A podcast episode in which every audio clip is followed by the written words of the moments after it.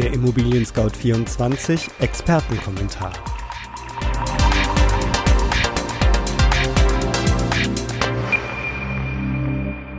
Wie geht es mit den Immobilienpreisen weiter? Während in Deutschland die Sommerferien starten, steigt bei einigen die Angst vor einer zweiten Welle und damit verbunden auch die Frage, wie geht es mit den Immobilienpreisen weiter? Wir schauen uns die aktuellen Zahlen an und werfen einen genauen Blick auf sich abzeichnende Entwicklungen. Werbung bei mir im Studio ist heute Tracy Griesbach aus dem Marketing-Team von ImmoScout24 für die privaten Immobilienverkäufer. Tracy, du kümmerst dich bei uns darum, dass Immobilienverkäufer entspannt und sicher verkaufen können. Was ist denn die wichtigste Frage, die man sich dabei am Anfang stellt? Die erste Frage ist meist die nach dem passenden Verkaufspreis für die Immobilie denn der Preis sollte nicht zu hoch oder zu niedrig eingesetzt werden. Sonst können potenzielle Käufer nämlich verschreckt werden oder noch schlimmer, die Immobilie bringt weniger Geld ein, als sie eigentlich wert ist. Damit Sie gleich am Anfang des Verkaufsprozesses ein Gefühl dafür bekommen, zu welchem Preis Sie Ihre Immobilie anbieten können, empfehlen wir Ihnen unsere kostenlose Immobilienbewertung. Dabei genügen bereits wenige Angaben und die Immobilienbewertung kommt direkt in Ihr E-Mail-Postfach. So können Sie dann selbstbewusst in den Verkaufsprozess starten. Und wo finde ich die kostenlose Immobilienbewertung? Die Immobilienbewertung findet man unter www.immobilienscout24.de slash Immobilienbewertung oder auch in unseren Shownotes. Vielen Dank.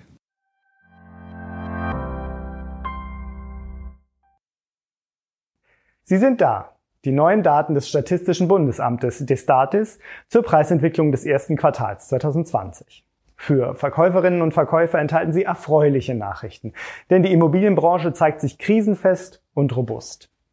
Die Preise sind im Vergleich zum Vorjahr durchschnittlich um 6,8 Prozent gestiegen. In den Topstädten Berlin, Hamburg, München, Köln, Frankfurt, Stuttgart und Düsseldorf waren es noch ein paar Prozente mehr. Ein- und Zweifamilienhäuser waren hier besonders beliebt und gewannen mit einer Preissteigerung von 9,5 Prozent erheblich an Wert.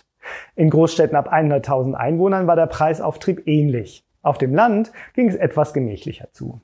Die Preissteigerungen im Vergleich zum vierten Quartal 2019 fielen dagegen eher bescheiden aus. Hier gibt es ein Plus von 0,3 Prozent.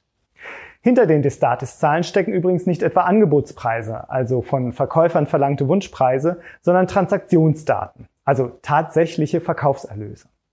Über die Auswirkungen der Corona-Pandemie auf die Preise geben die Daten des Statistischen Bundesamtes aber noch wenig Auskunft. Interessanter wird der Bericht zum zweiten Quartal 2020, der im Herbst kommt. Eine solche Quelle ist zum Beispiel die Erhebung der Value AG im Auftrag der Wirtschaftswoche.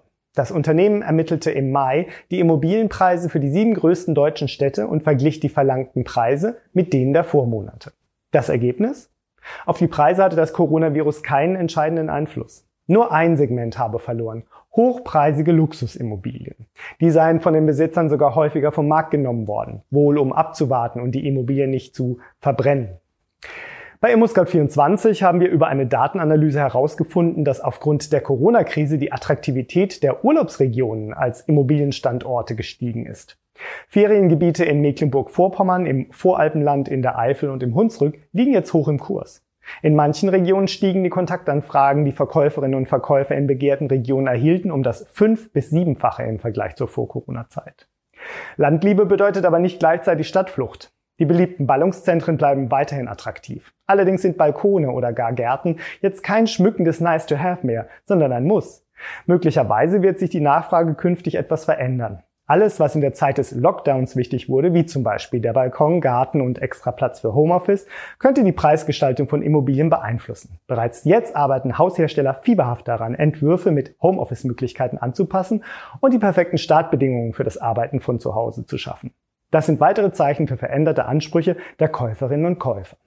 Und damit sind wir am Ende unseres ImmoScout24 Preiskommentars im Juli. Haben Sie Fragen an uns, Lob, Anregungen oder Kritik? Dann freuen wir uns über eine E-Mail an podcast.scout24.com oder hinterlassen Sie uns einen Kommentar. Wenn Ihnen unser Beitrag gefällt, schenken Sie uns einen Daumen hoch und abonnieren Sie uns. Vielen Dank für Ihr Interesse und bis zum nächsten Mal.